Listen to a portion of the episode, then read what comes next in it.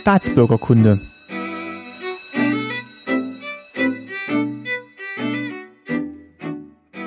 Herzlich willkommen und zurück zu Schöne Ecken. Wie es sich etabliert hat, willkommen zurück zu einer neuen Folge mit einem bereits bekannten Gast. Stell dich doch kurz vor nochmal. Ja, Martin Fischer, hallo. Und hier ist Cornelis Kater. Und wir machen eine kleine Crossover-Folge, ein kleines Crossover-Experiment zwischen unserer beiden Podcasts, Mhm. die da sind eben Genau. Schöne Ecken. Ja. Und äh, Staatsbürgerkunde. Genau. Entsprechend thematisch fügen wir das heute zusammen. Das ist auch die erste Folge, die ich jetzt für Staatsbürgerkunde aus meiner neuen Heimat, äh, Wohnstätte Berlin aufnehme. Stimmt. Willst du noch ganz kurz einmal deinen eigenen Intro sprechen hier? Ne, Oder wir können das das das schon? Okay, dann ich das Wir können es. Äh, so alles für klar, passt das, gut. Ja, du bist frisch nach Berlin gezogen. Genau, äh, wir haben jetzt äh, Mitte, Ende Oktober und äh, am 1. Oktober bin ich quasi in Berlin angekommen und angefangen. Und nach den ganzen Umzugsaufregungen habe ich gedacht, jetzt wäre es auch mal wieder an der Zeit, sich um die Podcasts zu bemühen. Und da hatten wir eben die Idee, dass wir uns mal hier treffen und mal so ein bisschen die Gegend erkunden, weil Hilfe. hier wird gesägt. Und Holz zerteilt. Genau, ihr könnt es vielleicht schon erahnen, wir sind jetzt nicht mitten in der Stadt, sondern am Stadtrand und auf dem Weg jetzt zu einem ehemaligen Grenzturm. Wie könnte es auch anders sein, dass wir pünktlich, nicht ganz, zu 25 Jahre Deutsche Einheit über die ehemalige Grenze sprechen, den Verlauf der Mauer und den Grenzwanderweg, heißt das Mauerweg? Genau, Mauerweg heißt es äh, auf den Seiten der Stadt Berlin und den gibt es in verschiedenen Etappen. Und wir haben uns eben überlegt, dass es vielleicht ja, nicht so die, die klassische innerstädtische Tour ist, die wir machen wollen, sondern tatsächlich was am Stadtrand. Ja. Dieser Mauerweg führt aber eigentlich komplett durch, ne? Nochmal so zur Orientierung, der Ja, einmal rundrum. Einmal runter. Genau, das wäre nämlich meine Frage, ob wir jetzt eigentlich, die habe ich eben ja verkniffen, die Frage, wir sind jetzt nicht an der inneren Mauer, sondern an der äußeren Mauer, ne? Genau, Die nicht die beiden Hälften trennt, sondern quasi das Umland vom Westen abgetrennt hat. genau. Also das geht, ähm, es gibt sie in mehreren Etappen, haben die, haben die da beschrieben. Ich glaube, ein Teil ist tatsächlich der, der durch die Stadt geht. Aber sie haben eben auch das Ganze rundrum. Weil ich mein Berlin war ja so, also Westberlin war ja eingeschlossen. Also gibt es einmal halt diese Strecke direkt durch die Stadt und dann aber an den Außenbezirken Ja, einmal rum. ich finde das witzig, weil in meinem Kopf ist die Mauer halt eigentlich immer zwischen der Stadt. Geht von Norden nach Süden, Punkt. Der Rest ist egal, da ist vielleicht ein Zaun gewesen oder, aber man hat das nicht so im Kopf. Und das Nee. stimmt natürlich nicht, weil die war ja einfach wahrscheinlich auch gleiche Bauform rundherum. Ne? Genau, also das glaube glaub ich auch, dass man dann eher das im Kopf hat, was man halt so aus der, aus der Stadt kennt. Also das Brandenburger Tor hinter der Mauer und Leute, die von Kreuzberg in den Osten gucken. Aber dass eben auch diese ganzen kleinen Gemeinden und Orte rundherum äh, an der Mauer lagen, das ja, habe ich, hab ich auch nicht so präsent. Ja, es gibt ja auch viele Geschichten. Ich habe eine Zeit lang mal auch wirklich danach gesucht und gelesen, die berühmten Geschichten von der Adalbertstraße und sowas, wo man wirklich quasi einen Meter von der Mauer entfernt gewohnt hat. Das hat sich auch eingebrannt. Es gibt auch Filme und verschiedene andere Dokumentationen aus dieser Zeit. Ähm, aber die andere Seite ist irgendwie unterbelichtet, unterbeleuchtet. Gibt, also sagt mir zumindest nichts, dass es da irgendwie auch im Bewusstsein was gegeben hätte. Und weil eben heute so ein schöner Herbsttag ist, also wirklich goldener Oktober, haben wir uns gedacht, fahren mal in den Norden hoch, weil das nach einer schönen kleinen Strecke klang. Wir sind jetzt gestartet in, jetzt muss ich mal kurz gucken, das heißt Hohennaudorf. Hohen, Hohenneuendorf, genau. Und haben jetzt das Auto abgestellt in eine Wohnsiedlung und laufen jetzt erstmal so ein bisschen Genau an der S-Bahn lang. an der S-Bahn-Linie lang. ist hier links von uns. Noch kann man nicht viel sehen von einem Mauerwanderweg oder anderen Anlagen. Aber ich glaube, die Strecke fängt auch erst bei dem Grenzturm an. Ne? Genau, an, an, dann gibt es einen Grenzturm, der heute anders genutzt wird. Durch die Waldjugend, die hat da wohl so eine Art, Was macht denn die Waldjugend? die, Nachts im Wald schlafen? ich stelle mir das so vor, so ein bisschen so Pfadfindermäßig. Also nachts im Wald schlafen Genau, und sich gegenseitig erschrecken. Okay. Mhm. genau, es ein, wird von der Waldjugend als Zentrum für ihre Naturschutzarbeit genutzt. Also vielleicht so, haben die da so Rechen und Harken drin? Oder so ein Schuppen vielleicht jetzt. Vielleicht lernen wir gleich was drüber. Mal gucken. Wir können erstmal ein Stückchen laufen oder ich weiß nicht. Also hier rechts ist ja auch schon mal abgezäunt und links, also so als Einstimmung vielleicht schon mal nicht schlecht. Ah, da vorne, das habe ich auf der Karte gesehen, das ist das Märchenhaus. Pension Märchenhaus. Aber das ist nicht die Pension, oder? Oh, stimmt, das ist nur eine Werbung. Na, auf jeden Fall gibt's das hier. Sowas. Schönes Laubgeräusch, das wäre was für Sven. Hört man das? Ich glaube, das hört man ziemlich gut. Und Sven steht ja sehr auf diese Fuß- und Schritt- und Foliegeräusche.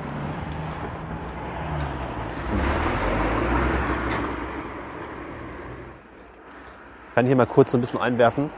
Wir können mal darauf zu sprechen kommen, wie unsere Erinnerungen eigentlich an die noch Mauer- und Berlin-Zeit sind. Weil wir waren ja beide nicht so richtig äh, zur Mauerzeit in Berlin. Nee, ich tatsächlich nur einmal. Und du? Gar nicht. Ich war das erste Mal in Berlin 1999, glaube ich. Was mich im Nachhinein sehr ärgert, dass ich auch direkt nach der Wende nicht so irgendwie dafür plädiert habe, das zu machen und dass meine Eltern auch in der äh, Vorwendezeit das nicht gemacht haben, obwohl wir regelmäßig in der DDR waren. Also wir haben hier alle zwei, drei Jahre meine Großtante besucht, sind aber nie nach Berlin gefahren. Und hat die irgendwie in Sichtweite der Mauer, also der innerdeutschen Mauer dann...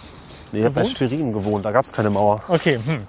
Also klar, man hätte mal hinfahren müssen, aber das wurde halt nicht getan. Und wir sind dann erst nach der Wende auch viel im dann Neuverein in Deutschland rumgefahren. Wir waren irgendwie auch in Leipzig und nochmal bei unseren Verwandten überall, aber nie in Berlin. Ein bisschen schade eigentlich.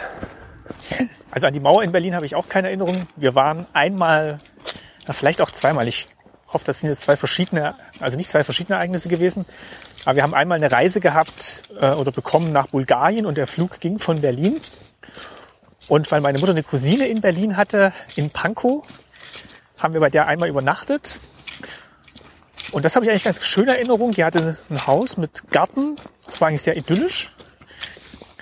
Und ich weiß jetzt nicht, ob das eben der gleiche Termin war. Da war ich auch noch mal im Palast, im Pionierpalast. Ja. Das war so ein großes Versammlungszentrum für die Jungpioniere, die Jugendorganisation. Und da gab es dann halt Spielplätze und AGs. Da war ich mal einen Tag. Aber ich glaube direkt an der Mauer. Es gibt, ich überlege gerade, ob es ein Foto von mir von der Mauer gibt. Nee. Also so richtig präsent war die mir nicht. Was halt interessant ist, warum, ich habe eine Vermutung, warum wir niemals in Berlin waren. Denn meine, meine Mutter ist mit ihrer Familie ja geflüchtet aus der, ich glaube in den 50er Jahren war das ungefähr, wenn ich das richtig im Kopf habe, oder in den 60er Jahren. Ähm, weil ein Teil meiner Familie kommt eben aus der Gegend bei Schwerin. Der Ort heißt Malchow, es gibt mehrere Malchows, glaube ich, in der Gegend. Und die sind über Berlin geflüchtet. Und äh, mit dem Flugzeug wurden die entsprechend dann in den Westen gebracht. Und meine Mutter spricht noch heute davon, dass sie diesen Flug eine ganz schreckliche Erinnerung hat und auch nie wieder in die Stadt wollte. Deswegen, es kann auch gut sein, dass das der Grund war, weswegen wir das dann auch ähm, nie besucht haben, weil es da so ein gewisses Trauma gibt, dass diese Zeit im, ich glaube, es gab auch einen kurzen Lageraufenthalt, da habe ich nie so richtig drüber gesprochen, das müsste ich mal nachholen. Aber es war ganz spannend, so, dass sie da also dann mit dem Flugzeug und sie ist nie wieder geflogen deswegen auch. Also sie hat das, auch das Fliegen ganz schlimme Erinnerung, weil das mit ihr, bei ihr als, als Flucht, ähm, ja, mit der Flucht verknüpft ist scheinbar. Aber du bist ja jetzt öfters in Berlin. Ja, In, ähm, deine Eltern auch. Haben die jetzt mal noch mal einen Besuch gemacht in der Stadt mittlerweile? Oder nach wie die vor nicht? waren schon mal hier dann, ja. Doch, doch, also Und weißt du noch, was sie da für Eindrücke mitgebracht haben? Ich weiß, dass ich mit ein paar Jahren mal mit meiner Mutter in Berlin rumgefahren bin. Sie war eigentlich sehr begeistert von der Stadt. Es war eigentlich positiv, doch. Und ein Teil meiner neuen Familie, also angeheiratet meine Geschwister, Schwägerin heißt das, ne? Deren Eltern sind auch in Berlin. Und die Eltern der anderen Schwägerin in Potsdam. Insofern ist dann durchaus auch, sind die öfter mal hier, ja. Ich glaube, es hat sich da ein bisschen gelegt, aber gerade in diesen Frühen äh, Wendejahren. ja, 90er Jahren letztlich war da irgendwie kein Weg nach Berlin. Tja, Ich war da noch einmal mit meinen Eltern Anfang der 90er auch in Berlin. Und ich weiß noch, da sind wir am Potsdamer Platz ausgestiegen aus der U-Bahn, sind nach oben gegangen. Und da war wirklich, also eine Brachfläche mit jeder Menge Krähen und Sachen, die gebaut werden sollten, aber noch nicht einsatzweise erkennbar, wo jetzt ein Haus entsteht. Also es war wirklich eine riesen Baustelle. Und wenn man sich das dann heute anguckt, dann, dann wünscht man sich, dass vielleicht ein bisschen Platz noch geblieben wäre. Ja. Ich weiß, dass ich damals sehr begeistert war, weil es viele Berichterstattungen gab in den Medien, dass in Berlin ganz viel gebaut wird. Aber ich war tatsächlich erst da, als alles fertig war, ähnlich wie du. Und äh, auf Friedrichstraße wurde ja viel gebaut und das habe ich schon aus der Ferne alles nur so verfolgt. Berlin ist ja nie fertig. Ja. Na, mal gucken, ob wir das Gefühl der Mauer hier so ein bisschen nachempfinden können gleich. versuche jetzt auch gerade schon einzuordnen, mal- wo Westen, Osten war. Also wir laufen jetzt durch so ein ja, Vorort-Industriegebiet. Jetzt auch nicht weiter zu berichten, was es hier zu sehen gibt. Ist natürlich jetzt am Samstag sehr ruhig. Ja, Ist eine Tischlerei und genau. was es halt so gibt. Auto, Autohaus da vorne gewesen, ne? Oh, jetzt kommt tatsächlich ein Auto. Oh, ja. Ich Ganz- höre so schlecht, weil ich Kopfhörer heute mal trage. Ganz langsam gefahren. Können ja mal einen Blick auf die Karte werfen.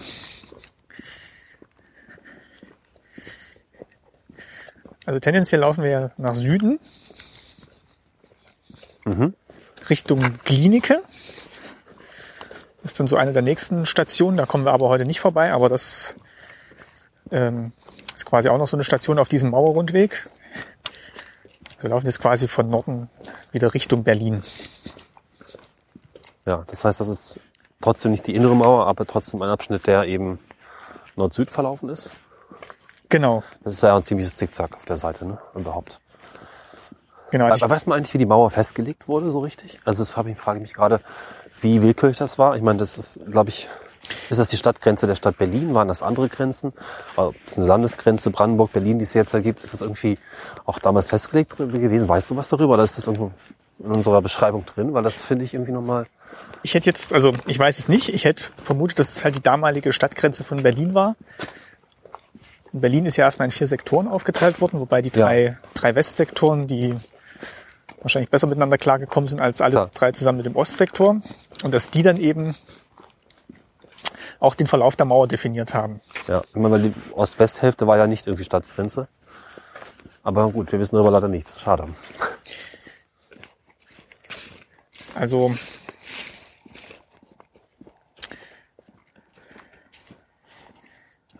Hier steht auch, dass die Grenze halt erstmal mitten durch den Wald verlief und wurde aber als Teil der Außengrenze 1952 geschlossen und ab 1961 mit Grenzmauern und Zäunen, Lichttrasse und Kolonnenweg zur Sperranlage ausgebaut.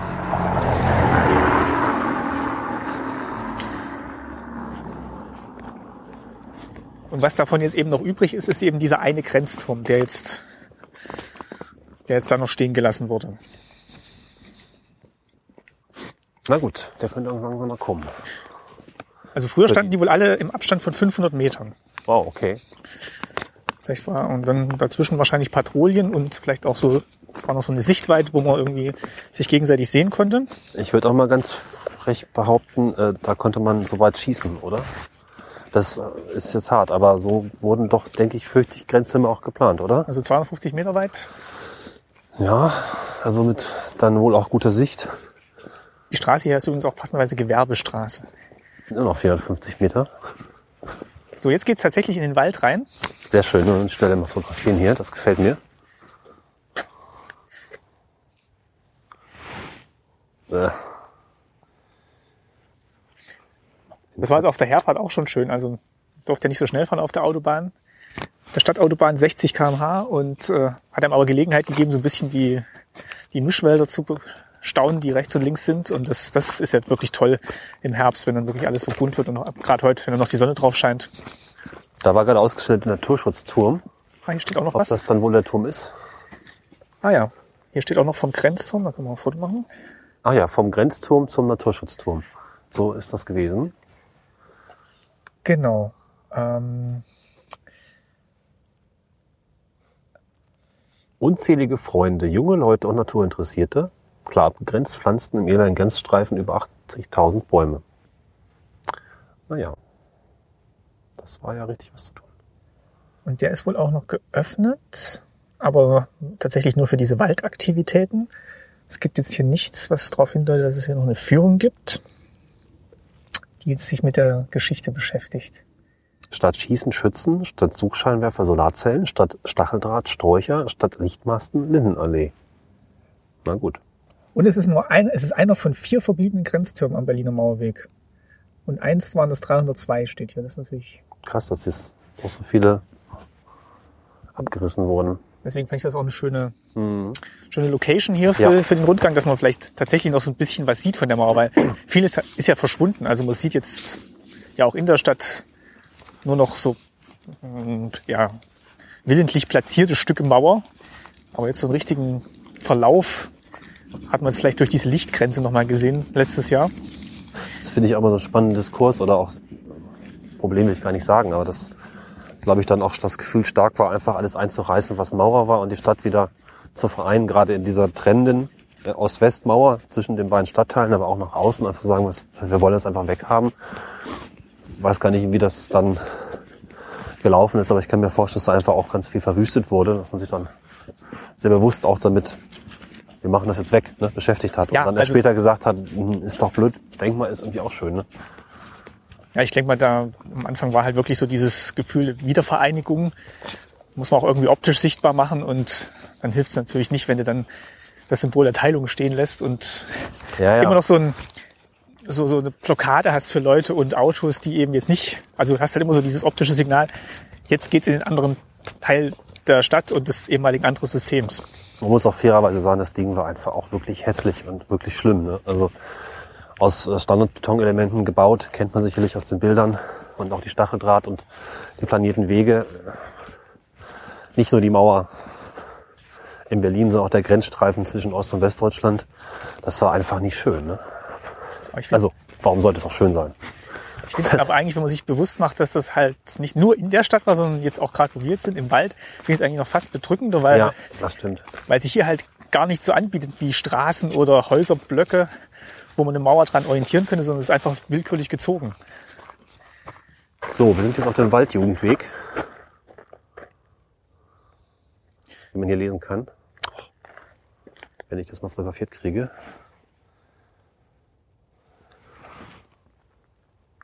Und da sieht man tatsächlich, das habe ich ähm, in der Vorbereitung gesehen, es gibt hier diese eine Stele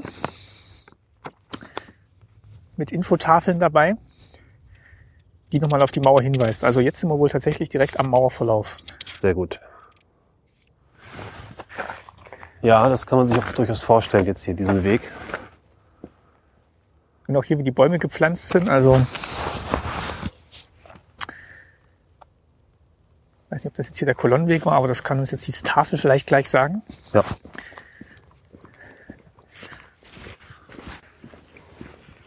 Die unter anderem auch von den Opfern hier an dieser Stelle berichtet. Also, Oh, mhm. Hier haben wir tatsächlich drei Personen genannt. ja, also der eine ist tatsächlich hier direkt erschossen worden. Und die anderen zwei ein bisschen tiefer im Wald drin.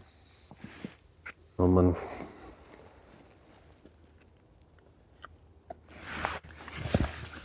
das ist schon etwas bedrückend.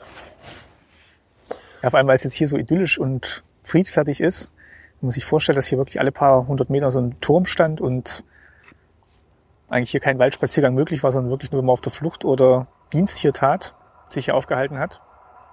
Kann man vielleicht nochmal beschreiben, was hier auch genannt wird, dass tatsächlich 136 Menschen von 1961 bis 1989 getötet wurden oder ums Leben kamen. 98 Flüchtlinge, 30 Menschen allerdings auch, die ohne Fluchtabsichten erschossen wurden oder verunglückten. Also beim Fluchtversuch quasi sich selber in Gefahr begeben haben und Aber die 30 hatten anscheinend keine Fluchtabsichten. Die so, 98 waren wirklich Flüchtende. Ne? Also tatsächlich ein guter Anteil, ja, wie immer das dann auch zustande gekommen ist.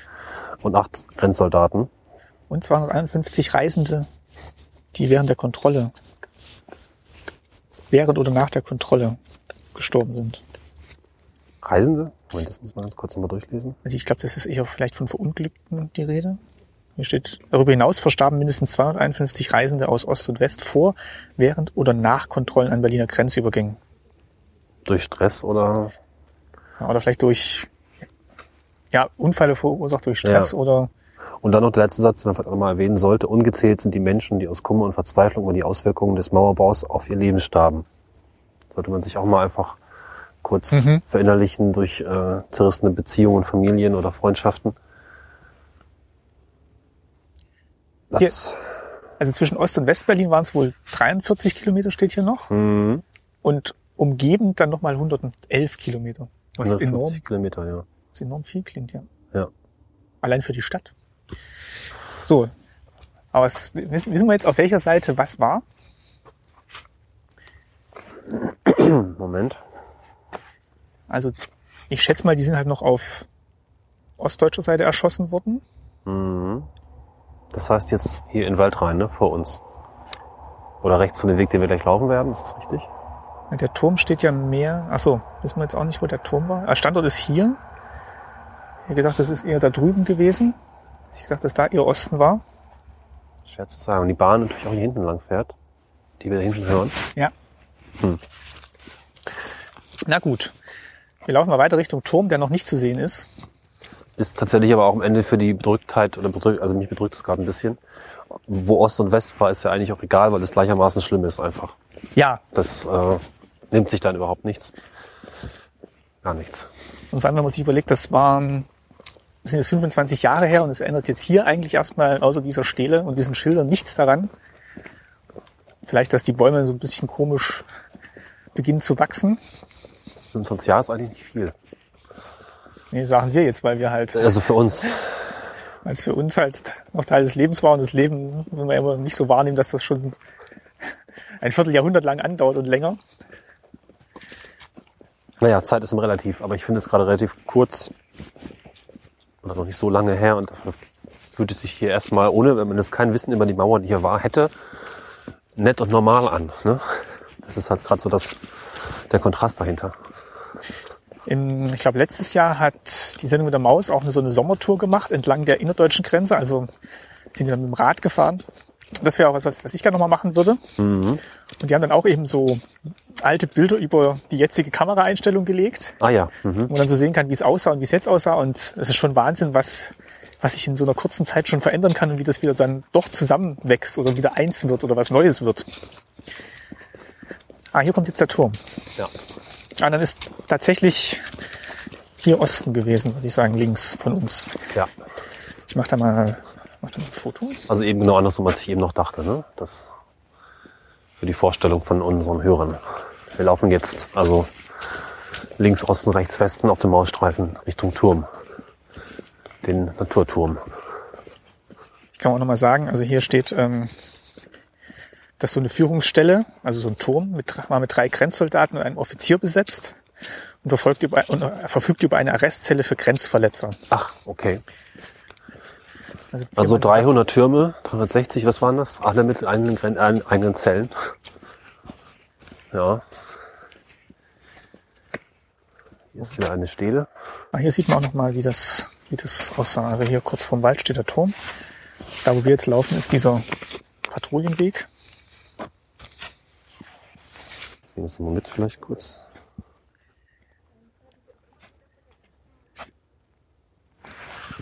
Genau, das ist die Führungsstelle Bergfelde. Die liegt zwischen Hohen Neuendorf und dem Ortsteil Bergfelde. Ja.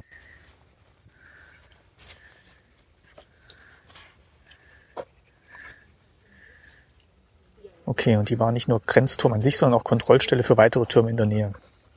Ja. Bin nicht ganz sicher, auf dem Foto sieht man ja auch so einen kleinen Turm. Aber du meinst schon, dass es überall diese großen ne, auch gab. Das ist jetzt die Frage, ob diese kleinen Türme die waren, die alle 500 Meter standen oder tatsächlich diese große. Also das Also ich kann es mir auf den kleinen ganz gut vorstellen, dass die auch alle schnell abgetragen wurden. Die großen sind natürlich relativ massiv. So ein Foto vom Turm, wir kommen anscheinend nicht rein. Nee, weil das ist jetzt tatsächlich Eigentum der, der Waldjugend. Aber oben ist noch ein Suchscheinwerfer. Ja. Und dann querhängendes Baustellenlicht. Und bei merkwürdigen Vorkommnissen anrufen. Ist gut. Gestern war Führung. Stimmt. gestern Jeden war- Freitag 15 bis 17 Uhr. Und auch mal dann, wenn jemand von uns da ist. Ist offen? Nein, ist vielleicht keiner da. Nein, das Schloss ist davor.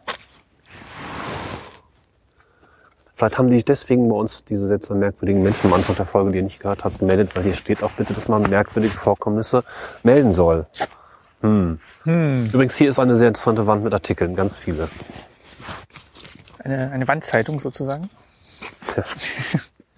Da sind teilweise die Artikel nochmal von vorne. Mhm. Eine Liste mit den Bäumen des Jahres. Geht aber nur, achso, 2015 ist der Baum des Jahres übrigens der Feldahorn. Ich habe gerade gefragt, was ein Wacholder ist, aber das ist der Wacholder. Es ist interessant, so eine Kombination zu sehen aus naturgeschichtlichen Informationen, historischen Informationen.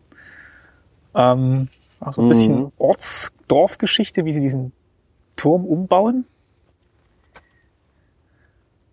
Japanisches Filmteam hat sich auch um diesen Ökoturm bemüht. Schön. Ich glaube, das ist eigentlich eine ganz schöne Sache hier. Ich weiß nicht, wie die anderen drei Türme genutzt werden. Aber ich finde das gut, dass hier sowohl was Neues entsteht, als auch das Alte irgendwie immer noch präsent ist. Ein Turm für die Öko-Kellerkinder, das ist aber nicht nett. Schreibt der Tagesspiegel 91. Ja, hm. Junge Naturschützer wollen ehemaligen Todesstreifen begrünen. Und dieses Bild hier finde ich auch ein bisschen unglücklich. Oder der Kopf von einem lebenden Menschen zwischen den Stelen durchschaut, die wir vorhin gesehen haben. Oh, Nun ja, Leute. Ach, am Anfang mussten die den Turm noch bewachen, Mhm. weil er mit Graffitis besprüht wurde. Ja, schon interessant. Und jetzt nochmal, äh, hier gibt es auch das offizielle Schild jetzt vom Berliner Mauerweg. Ja. So, Gucken wir mal in unsere schlauen kleinen Fü äh, äh, Wegbeschreibung, die eben auch nochmal von den drei Toten berichtet. Also das eine war halt ein der 19-Jähriger, ein 23-Jähriger. Also wirklich Leute, die noch sehr jung waren, als sie die Flucht Ja. gewagt haben, um halt sich in der Hoffnung ein besseres Leben im Westen aufzubauen. Und jetzt geht's weiter Richtung Hubertussee. Mhm. Ja, noch so ein Baum des Jahres Ding. Das ist ja anscheinend ein wichtiges Ding. Baum des Jahres ist immer wichtig. Weiß nicht, ich finde Eis des Jahres irgendwie auch interessant. Aber kann man sich schon. Also ein bisschen was Beklemmendes hat schon, gell? Also weil, Ja. weil der Wald halt doch immer so ein paar Meter rechts und links erst wieder anfängt von diesem. Das ist ein sehr breiter Wanderweg für, für so einen Waldweg. Ja, du hast halt links und rechts die jungen Bäume, ne? Die sind Ja. halt wahrscheinlich alle eben 25 Jahre alt. Das war ja planiert ursprünglich, total leer und karg. Jetzt ist es halt bepflanzt. Das hatten wir ja vorhin gelesen, dass 80.000 Bäume hier gepflanzt wurden. Und das sind die, die jetzt hier alle 25 Jahre alt sind. Ne? Und du hast halt auch diesen Betonweg, auf dem wir hier laufen, diesen asphaltierten Weg. Ja. Ich glaube, wenn das jetzt nicht so ein schöner Tag wäre heute und es so ein bisschen novembrig, nieselig, und du dann vorstellst, dass hier immer Leute hoch und runter patrouillieren, ich glaube, dann kann das auch nochmal ganz anders wirken.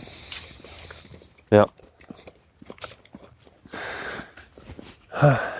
Ja, sonst ähm, ich weiß nicht, wie sehr die Mauer den Leuten hier auch präsent war. Hätten wir vorhin mal fragen können Den, in dem Wohngebiet. ja. Aber der wirkte auch relativ jung, oder? Ja, aber vielleicht, wenn das, wenn das Haus ihm gehört, vielleicht ist er da aufgewachsen. Ja, stimmt. Ich habe vorhin gesagt, dass ich eine Zeit lang ein bisschen mit so einer Literatur beschäftigt habe, die quasi an der Mauer spielt oder im 80er Jahre Berlin oder früher. Und es war schon beeindruckend, wie sehr das einfach ausgeblendet wurde. Ne? Das war dann einfach so und wurde auch nicht groß darüber gesprochen. Das war einfach, naja, wie eine Fabrik nebenan, die man auch nicht groß beachtet. Das ist einfach wie so ein, so ein Fleck, auf den du zu lange drauf starrst, dann siehst du den nicht mehr. Ne? So könnte man das vielleicht beschreiben. Ich habe ja sowohl mit ähm, Jadiga Azizi mal gesprochen, der in Kreuzberg gewohnt hat, als auch jetzt vor kurzem mit Tom Sievert, der in Westberlin aufgewachsen ist. Und beide haben eigentlich was Ähnliches erzählt, dass, dass eben diese Mauer irgendwann so zum Alltag gehört, Ja, dass man sie ja. halt einfach mit, wie du gerade gesagt hast, einkalkuliert hat und eigentlich gar nicht hinterfragt hat, ob es auch ohne Mauer ginge. Die war halt da, so wie halt eine Straße da ist oder ein Haus da ist. Hast du mal mit jemandem gesprochen, der aktiv das Bauen miterlebt hat in der Zeit? Das Nee. ist schon, das ist ja nochmal interessant, weil das muss er dann doch schon sich sehr, sehr krass angefühlt haben. Und es war ja auch für viele, zum Beispiel eben auch meine Familie von meiner Mutter, der Grund, erst zu flüchten, als das dann irgendwie sich zuspitzt und klar wurde, da hm, könnte vielleicht was gebaut werden. Die sind, glaube ich, kurz vorher dann einfach geflüchtet.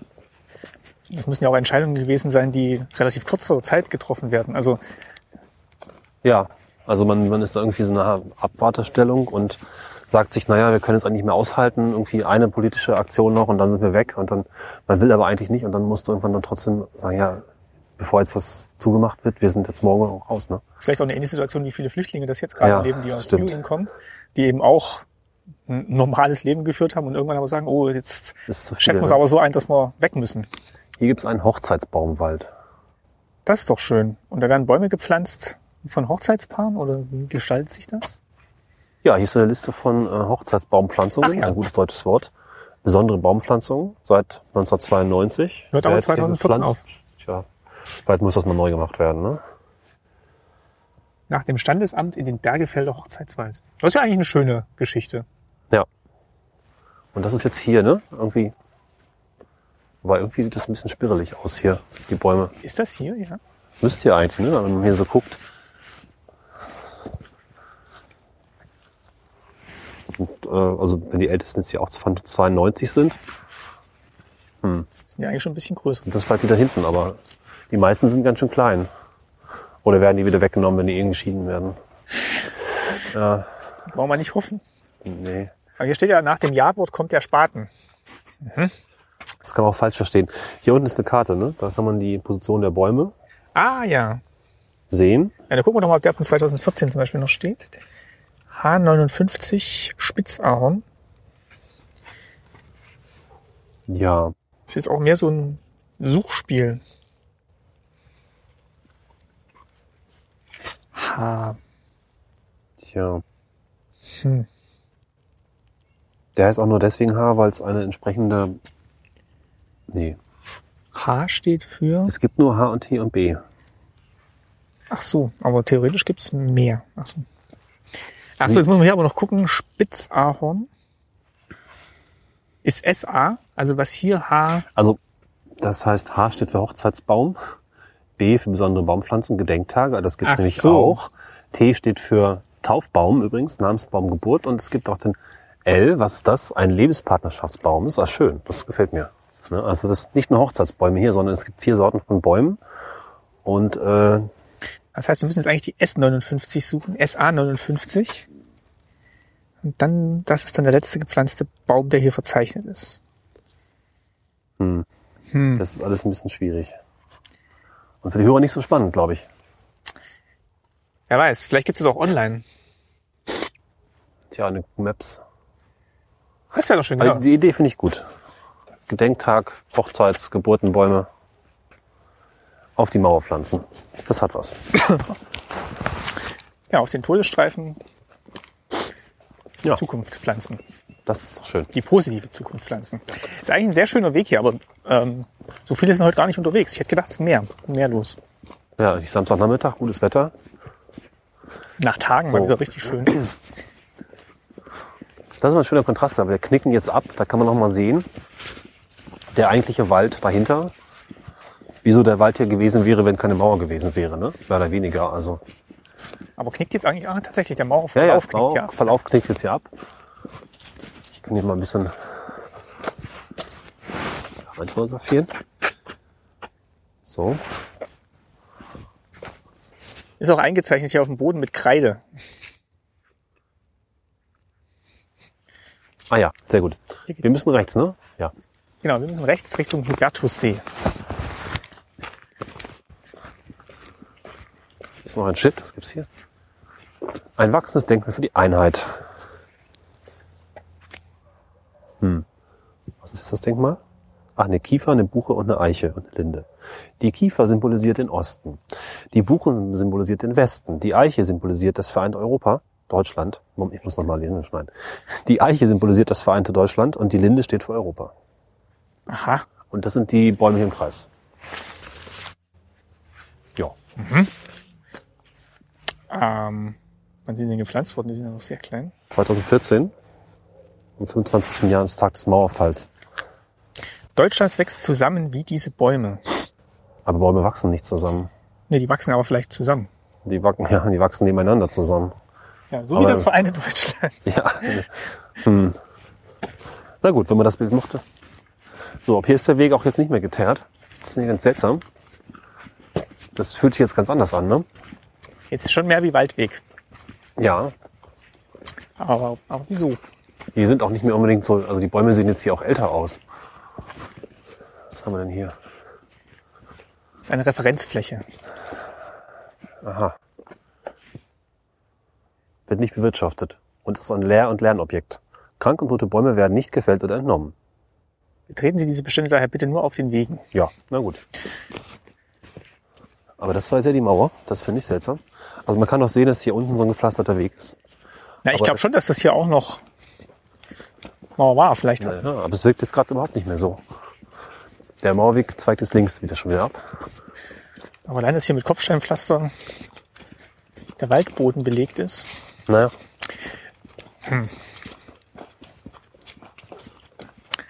So, jetzt geht es schon wieder links. Müssen wir noch zu diesem See hinkommen, ne? Genau. Beziehungsweise wir bleiben jetzt einfach auf diesem Mauerweg. Und das letztliche Ziel ist dann eben, also von diesem Abschnitt, ist dann Hermsdorf. Ja, architekturmäßig ist natürlich jetzt hier im, im Wald nicht so viel los. Ja, es geht ja um Urbanes, ne? Es geht ja nicht um Architektur. Aber Aber das zeigt eigentlich auch wieder, dass Berlin eigentlich schon sehr, naja, also ist jetzt nicht so ein großes Ballungsgebiet. nee, Also bist relativ schnell im Grünen. das würde bei London und Paris nicht so schnell funktionieren und anderen Großstädten. Da würde sich ja die Vororte einfach sehr lange hinziehen. Und eine spannende Frage, ob eigentlich Berlin, äh, wenn es keine Teilung gegeben hätte, möglicherweise mittlerweile auch so äh, gewachsen wäre. Es ist ja auch durchaus dann einfach nur an seinen Grenzen gewachsen, sprich dieses typische Outskirt-Ding, das immer noch dran gebaut und dran gebaut, dran gebaut wurde, das gab es ja so gar nicht. Das mag jetzt vielleicht beginnen, aber noch ist ja genug Platz. Gut, das trifft ja jetzt eigentlich auch nur auf Westberlin zu. Ostberlin hätte es ja gekonnt. Ja, war der Punkt. Hat es aber nicht gemacht, weil war aber nicht in dem Sinne Großstadt, würde ich jetzt sagen. Ne? Also das hatte nicht die typische Entwicklung einer Großstadt. Da ist ja auch vielleicht gar nicht so viel entstanden, wirtschaftlich, Zuwachs, äh, Und war, kaum vergleichbar, würde ich sagen. und war jetzt auch nicht so das Anreizsystem, wo sich neue innovative Firmen im Stadtrand ansiedeln und damit dann die Genau. Stadtgrenzen verschieben. Also nur weil da Platz war und es politisch möglich gewesen wäre, Wenn es nicht im Plan stand, war das doch tatsächlich eine Stadt, die so ein bisschen im Freeze-Modus war, was Entwicklung angeht, oder? ja. Ja. Gut, und jetzt, ähm, wie ist es jetzt? Also ich kann das natürlich jetzt nach einem Monat noch nicht so einschätzen, aber Er hat ja vor ein paar Folgen eine Folge gemacht, die glaube ich noch nicht gehört hast, mit ähm, dem Dennis Murien, ein Bekannter von, von Claudia übrigens. Und da sprachen wir darüber, dass jetzt im Prinzip schon wieder so ein bisschen die Karawane weiterzieht, was jetzt Ansiedlung, Hype oder ja einfach so, ein, so, ein, so, ein, so eine Aufmerksamkeit angeht, dass es tatsächlich Richtung Polen geht oder andere europäische Städte. also jetzt so ge- ges- Gesamtstadt betrachtet. Genau, also Aber da was gesagt, gibt es auch so Tendenzen in Berlin, dass sich das jetzt weiter ausbreitet, weil eben in der Mitte irgendwie alles voll und laut und teuer wird? Ja, weiß ich gar nicht. Das Konzept der Städte ist ja derzeit stark Verdichtung, sprich alle wollen irgendwie im Zentrum leben. Das heißt, man baut irgendwie noch mehr Hochhäuser und Wohnungen und äh, einfach sowas rein und äh, schafft den Platz tatsächlich im Zentrum, statt einfach außen dran zu bauen. Ich habe noch nicht so richtig wahrgenommen, dass ein Umkehreffekt mittlerweile einsetzt. Ich glaube noch nicht. Man will dann schon auch mit dabei sein. Deswegen steigen auch die Wohnungspreise so stark. Ne? Statt dahin zu gehen, was günstig ist, äh, wollen alle dorthin, was teuer ist. Oder wo es wenig gibt. Ja, oder wollen tatsächlich vielleicht auch dieses Lebensgefühl der Stadt. Ja, Irgendwo ja, haben. klar. Man könnte sicherlich hier ganz günstig bauen und man wäre irgendwie auch in Berlin, aber irgendwo auch nicht. Ne? Ja, so, so, so lange sind wir heute nicht gefahren. Ich weiß jetzt nicht, wie es im Berufsverkehr ist. Ähm,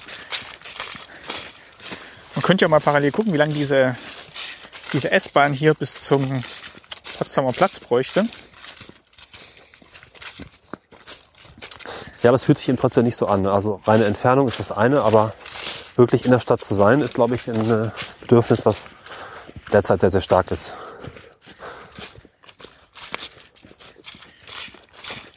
So, wir biegen jetzt wieder ab. Das müssen schon irgendwelche Stadtgrenzen gewesen sein. Ja, Jetzt hättest du ja nicht so einen, so einen verwinkelten Verlauf gewählt. oder sie waren betrunken, als sie es festgelegt haben. Das ist auch denkbar. Dafür sind es, glaube ich, zu akkurate Wechsel. Ja, es hat halt irgendein Stadtplan hinterher noch so halbwegs begradigt, aber wenn die Generäle da gesessen haben und Das der eine zittrige Hand. Ist das hier der Hubertussee? Nein, Nee, das ist irgendwie, weiß nicht, Strand. Aber hier ist Sand. Strand, Sand. ja. Hm. Das ist nicht der See.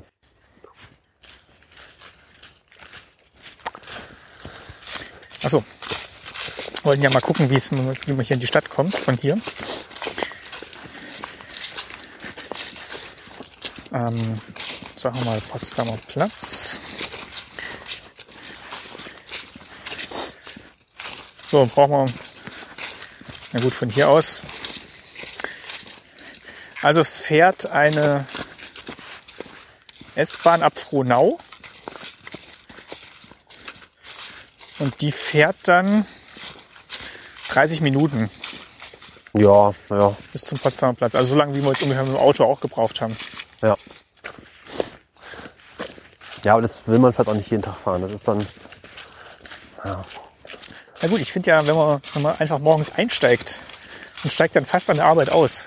ja, das, aber die Leute wollen doch einfach auch irgendwie in einem Viertel leben, wo sie nette Geschäfte haben, wo sie kulturell was haben, wo das alles irgendwie einfach so zu Hause ist quasi. Und zu Hause ist ja dann doch nicht die Stadt, sondern zu Hause ist dann doch irgendwie dein Haus und dein Umfeld die nächsten ein, zwei, drei Kilometer drumherum. Ne? Ja, das stimmt. Wenn du jetzt abends irgendwie noch Konzertkarten hast und hast dann um fünf, halb sechs Feierabend, dann gehst du ja auch nicht nochmal nach Hause und fährst dann wieder rein.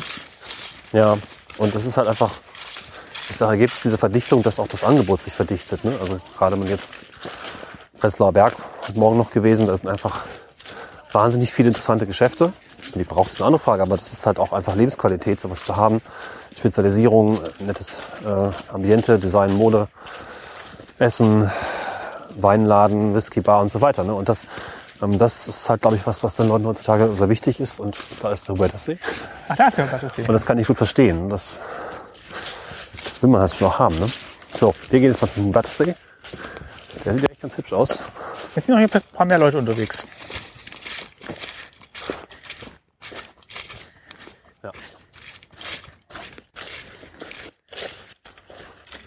Ach ja, das ist nett.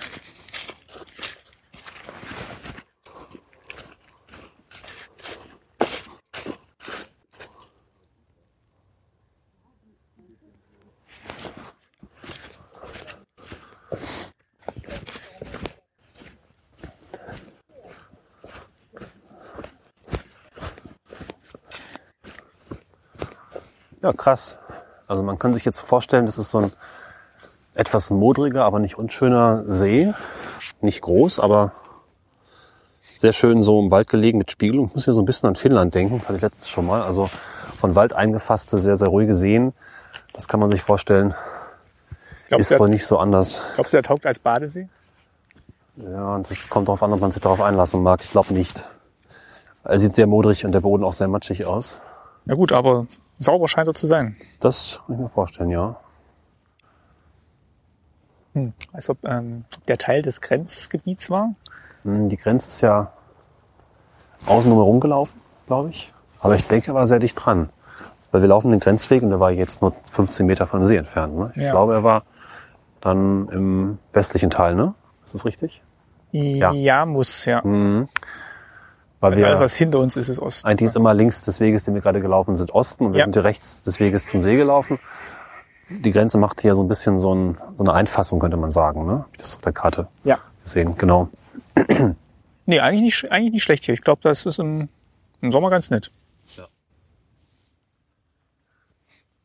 Sehr, sehr schön. Ja. Ich bin immer etwas, äh, das Gefühl, die, die, die Folgen, wo etwas wirklich schön ist, gibt gar nicht so viel zu sagen, weil es einfach schön ist. Und schön ist in Worte zu fassen, finde ich persönlich immer ganz schwer. Ja, je nachdem, wie man es mag. Ne? Also wenn Ja. jetzt der, der urbane Berliner hier ist, dem ist das vielleicht auch wieder schon zu ruhig.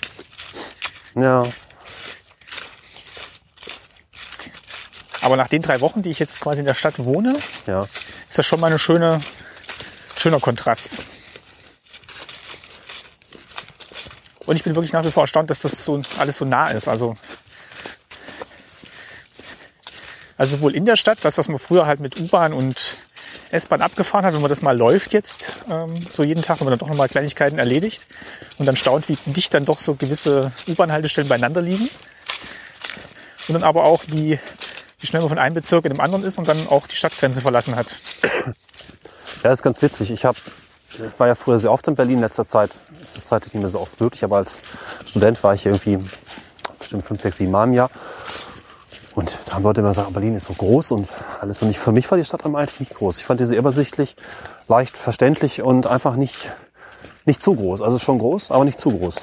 und genau. alles irgendwie ganz okay erreichbar und so angenehm. Ich kann jetzt auch nicht sagen, dass ich jetzt jeden Bezirk schon auswendig kenne und weiß, wie man am schnellsten von wo nach wo kommt, aber ich glaube, so mit einer Stunde Fahrzeit, anderthalb, ist man eigentlich dann schon fast einmal durch. Ja, ist auch ein bisschen was Tolles. Und da bin ich tatsächlich ein bisschen neidisch, dass man, oder du jetzt problemlos jedes Wochenende was Neues sehen kannst. Und es ist nicht weit weg. Ne? Ja. Das ist, ich versuche das auch in Göttingen, wo ich lebe. Und das geht natürlich auch. Im Umland gibt es tolle Orte und man kann da schön wandern. Aber so in der Stadt selber kennt man doch irgendwann wirklich fast jede Straße nach 15 Jahren. Und es ist fast schon ein bisschen schade. Ich mag das einfach auch, um die Ecke was Neues zu entdecken oder gefühlt um die Ecke. Und das geht da vielleicht ein bisschen besser. Dann hast Ja. du auch vielleicht wieder das Problem, wenn du dann wirklich zu lange auch in Berlin bist, dass du dann auch in gewissen Gegenden noch gar nie warst, weil dich das dann irgendwann, weil dich noch nie was hingeführt hat und du es jetzt auch erstmal nicht so interessant findest. Du kennst dann aber viele andere Gebiete vielleicht sehr gut. Aber dann, ich glaube, wenn man wirklich eine Stadt ganz komplett erfassen will, muss man sich das auch gezielt vornehmen. Also in jeder Stadt. Ja, ja. Aber das habe ich in Göttingen tatsächlich auch wirklich gemacht. Und manchmal gibt es so Tage, wo ich sage, okay, ich war lange nicht mehr in dem Viertel, da fahre ich jetzt einmal hin und dann gucke ich mich um. Und das ist dann immer noch ganz schön so. Und letztens zum Beispiel habe ich direkt bei mir zu Hause um die Ecke im Wald was ein altes Wasserbecken entdeckt, das ich total beeindruckend fand. ne? Also es waren irgendwie so gefühlt, ne, nicht gefühlt, es waren irgendwie so 150 Meter weit entfernt von meiner Wohnung. Und ich wohne ja direkt am Wald in Göttingen. Und war so total baff, dass ich das noch nie zuvor gesehen hatte. Und es war halt so hübsch, dass ich dann gleich ein paar Wochen später dann noch einen Theatertrailer gedreht habe. Und das ist halt toll, so im eigenen Umfeld nochmal sich selbst zu überraschen. Und das geht, glaube ich, in der Großstadt auch ganz gut, wenn man einfach Bock drauf hat. Viele bleiben dann einfach in ihrem Viertel. Man sollte man aber nicht tun. Man sollte einfach ganz bewusst sagen, nee, heute hier hin und dann nächste Woche mal dahin. Und wo war ich am längsten? Nicht mehr, dann auf jeden Fall nochmal wieder dahin. Ne? Was halt hilft, ist tatsächlich äh, Besuch, glaube ich immer, weil dem will man ja auch was bieten und der Besuch hat dann schon Vorstellungen, was man mal machen könnte und hat da vielleicht schon mehr gelesen, was in Berlin gerade noch anzusehen ist und dann kommt man da auch nochmal in andere Gegenden. Ja, und Besuch guckt auch anders drauf. Besuch hat immer so einen Besuchsblick. Und deswegen freue ich mich immer auch ein bisschen, dass ich so oft hier als Besucher sein kann.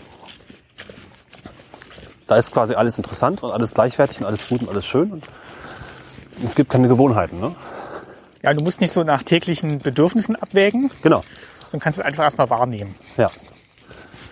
Deswegen der Tipp, der schon aufgekommen ist, besucht einfach Orte. Jeder Ort ist spannend. Und äh, abseits von ausgetretenen Faden gibt es auch Tolles zu sehen. Ne? Und ich denke jetzt auch schon, wenn ich jetzt ähm, dann auch Familie oder Freunde besuche, jetzt im Süden Deutschlands, wo ich jetzt weggezogen bin, freue ich mich jetzt eigentlich tatsächlich auch schon wieder drauf, da wieder mal vorbeizuschauen und zu gucken, wie es da jetzt mittlerweile aussieht. Ja. Also auch wenn es jetzt nur vier, fünf Wochen waren, ändert sich ja doch immer was oder es ist dann halt wieder anders als das, was man sonst jeden Tag sieht. Genau. Weil hier erinnert jetzt wirklich nicht mehr so viel an, an die Mauer, außer die halt dieser mit, mit Steinen gepflasterte Weg. Ja, dieser Weg verwirrt mich aber weiterhin, weil das könnte auch einfach ein ganz normaler alter Waldweg sein, ein alter Ja. Weg. Der sieht halt so aus, wie was das man irgendwie 1920, 1930, 40, 50 angelegt hat und der jetzt seit 50, 60 Jahren hier so vor sich hin existiert. Nicht gerade nach einem befestigten Grenzweg. Und der ist definitiv älter als 25 Jahre. Das stimmt, aber Mauerbau war ja auch schon in den 60ern. Ja gut, aber er ist eben, Du meinst, er hat vorher Also, noch einem anderen ja. Zweck gedient. ja, weiß ich nicht. Also es auch, ich habe immer so Betonplatten vor meinem geistigen Auge und einen sehr militärischen, zweckmäßigen Baustil und nicht so ein, das ist ja auch aufwendig, so einen gepflasterten Weg macht man nicht einfach so. Finde ich komisch. Also links von uns ist auch so ein Wall hier. Wie das noch so reinspielt. Man kann es einfach nicht mehr sagen. Das ist, hm. Ja, ist natürlich schon ein schönes Zeichen, wenn man es nicht mehr sagen kann. Also wenn man Ja. schon überlegen muss, wo die Grenze war und wo Osten und Westen waren. eigentlich schön, ja. Auf der anderen Seite wünscht man sich natürlich, dass jetzt auch junge Leute oder Kinder noch so ein Verständnis dafür haben, was hier mal war Und dann stelle ich mir schon schwierig vor, denen das zu erklären, weil Ja, ja, das stimmt. die Vorstellungskraft dann vielleicht doch nicht ausreicht, um sich vorzustellen, dass hier Wachttürme und Hundepatrouillen äh, existierten Menschen um ihr Leben gerannt sind. Ich fand auch den Abschnitt, den wir zuerst gelaufen sind, bedrückender, weil eben auch mehr Informationen gegeben waren zu Opfern und zu Anlagen und eben der Turm noch zu sehen war und es auch noch mehr durch diese Straße so eine gute Erinnerung daran ermöglicht hat, wie es denn wohl mal war. Ne? Das geht jetzt irgendwie nicht mehr. Jetzt ist schon eher so klassischer Waldweg. Ja. Das, hast du noch was da in der Beschreibung eigentlich? Das kann ich nochmal nachschauen. Also. Wir sind wohl am Bieselfließ vorbeigekommen. Das ist ein äh, kleiner Fluss oder ein La dessen Lauf verlegt wurde, damit eben diese Sperranlagen aufgebaut werden konnten. Ah ja. Ist aber in den 90ern wieder in sein altes Bett gegangen. Und äh, wir kommen jetzt wohl gleich zur Oranienburger Chaussee. Da muss man mal gucken, ob das die... Genau, das ist die Bundesstraße, auf die wir kommen. ja. Und da gibt's eben ähm, an der Ecke Edelhofdamm den Gedenkort für Herbert Bauer und Michael Bittner. Das sind eben, ähm, glaube ich, auch zwei Opfer. Ah, Das- das- das- bisschen Information, das ist ganz gut. Das Mauerverlass. Ah, das ist vielleicht jetzt ein schönes Bild, genau. Ah, jetzt verstehe ich auch, warum äh, wir sind gar nicht so direkt am Mausstreifen langgelaufen, sondern Dann doch im Wald. genau dann doch im Wald und das wäre von uns noch ein bisschen weg gewesen. Ich mache da noch ein paar ein Bild. Durch als Mauerweg dann ein bisschen komisch, finde ich. Moment, mach ich zur Seite. Ja. So. Aber gut, Und das heißt, wir laufen jetzt eigentlich innerhalb des Westteils der Stadt lang. Genau, und die eigentliche Todeszone, das Planierte oder wie man das nennen mag, also da, wo die Patrouillen stattfinden, sind einfach nochmal ein bisschen jetzt im Wald. Ich weiß nicht, ob es mal lohnt, da nochmal hinzugehen, wie es da jetzt aussieht, vielleicht ganz kurz. Aber wir kommen da auch nicht weiter hin, ne? Das ist alles zugewachsen. Das wäre jetzt ja hier so, ne? Hm, Ich dachte, wenn wir hier sind, da geht der Weg rein, müssten wir eigentlich da so hin. Okay. Aber da gibt es keine, keine Wege. Außerdem ist das ja hier der äh, Versuchsforst. Ach ja, das dürfen wir nicht, genau. Aber wir können jetzt hier gerade ausgehen, zurück zur Chaussee, ne? Genau. Tja, ich glaube, so für den Eindruck reicht's auch schon aus. Also das, ja. ich glaube, dass diese Orte, wo man die Mauer wirklich noch so erleben kann, wirklich sehr rar sind. Also jetzt hier angemerkt durch den, durch den Turm und die Stelen. Aber das, also die Natur gibt's eigentlich an vielen Stellen schon nicht mehr preis. Hat man auch in diesem Sendung mit der Mausbeitrag gesehen. Vieles ist einfach zugewachsen. Da ist dann vielleicht nochmal so ein Erdwall, der aber auch durch irgendwelche Bauern angelegt werden konnte für Felderabteilungen. Aber so richtig dem Auge erschließt sich es eigentlich fast nicht. Nee, An der Autobahn sieht man es manchmal noch, wenn man jetzt meinetwegen von Bayern nach Thüringen reinfährt. Da steht dann halt auch nochmal ein Schild, ehemalige deutsche Grenzanlage, und da haben sie auch noch so einen Turm stehen lassen. Aber an so einem sonnigen Tag, wenn man da mit dem Auto lang fährt, kann man sich das auch nicht mehr vorstellen, dass das eigentlich die zwei Deutschlands mal getrennt hat. Ja. Etwas seltsam, dass es ein unvorstellbarer Teil der Geschichte dadurch wird, weil es einfach weg ist und kaum etwas wirklich begreifbar macht. Aber es ist halt ganz oft so bei Geschichte. Ich meine, wir, wir kürzen jetzt ja quasi ab den Weg, aber allein, dass wir jetzt schon gelaufen sind, ist ja schon eine Stunde ungefähr, oder? Ja, das kommt schon hin. Und wenn man sich dann mal überlegt, dass das jetzt wirklich nur ein ganz, ganz kleiner Bruchstück war von der gesamten Mauer, Ach, Das waren jetzt vielleicht vier Kilometer von 150, ne? Genau, und das ist, was es für ein